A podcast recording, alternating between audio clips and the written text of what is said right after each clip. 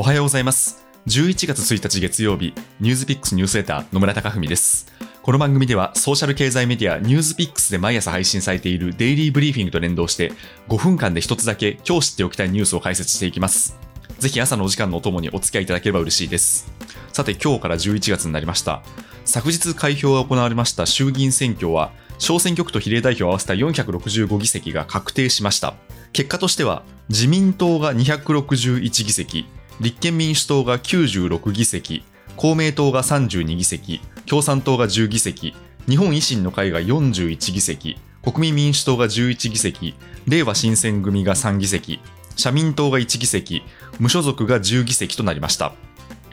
自民党が公示前から15議席、立憲民主党が13議席減らす一方で、日本維新の会が約4倍となる躍進を見せまして、公明党と国民民主党も微増という結果となりました。まあ、これを見ますと様々な分析ができるんですが、まず一つは、比較的選挙期間は分配の議論が多かったんですが、維新の会と国民民主党が支持を伸ばしたことを見ますと、改革志向の自由主義で成長戦略を施行する政党で、かつ自民党ではない政党への支持が集まったと読み取ることができそうです。また自民党は選挙戦初期の予想よりも挽回することに成功しましたが、立憲と共産の候補者一本化の影響を受けまして、選挙区で大物議員が次々に敗れるなど苦戦を強いられました。まあ、これについても有権者が世代交代を求めたという分析をすることができそうです。ニュースピックスのコメント欄でも活発に議論が交わされていますので、ぜひご覧いただけると嬉しいです。さて今日は COP26 に関する話題です。気候変動への今後の対策を左右する国連の会議 COP26 が日本時間の31日、イギリス・グラスゴーで開幕しました。COP は1995年から毎年開かれまして、今回は新型コロナウイルスの影響で1年延期された26回目になります。期間は31日から今月の12日までで、世界の197の国と地域から首脳が参加し、選挙を終えたばかりの岸田文雄首相にとっても外交デビューとなります。この大きな争点は、パリ協定で努力目標とされた世界の平均気温の上昇を産業革命後と比べて1.5度に抑えることを参加者が一致して目指せるかという点です。開幕前にシャーマ議長は BBC に対しまして、COP26 での合意については、5年前のパリ協定では努力を追求するということで合意したのですが、それよりも厳しい内容になるだろうと話しました。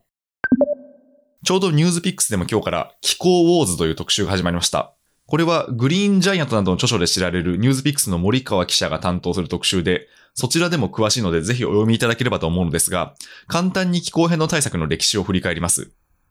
まず、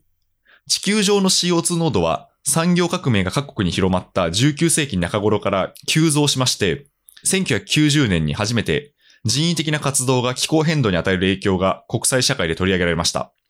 その頃から気温の上昇によって異常気象や食料生産に大きな影響がもたらすことが認識されました。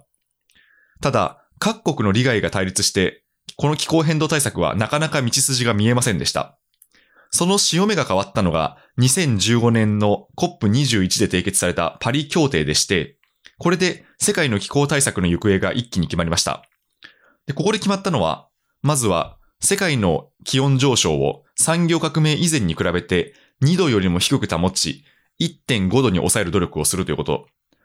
で、二つ目が、そのためにできる限り早く世界の温室効果ガス排出量をピークアウトしまして、21世紀中盤にはカーボンニュートラル、温室効果ガス排出実質ゼロを目指すという方針です。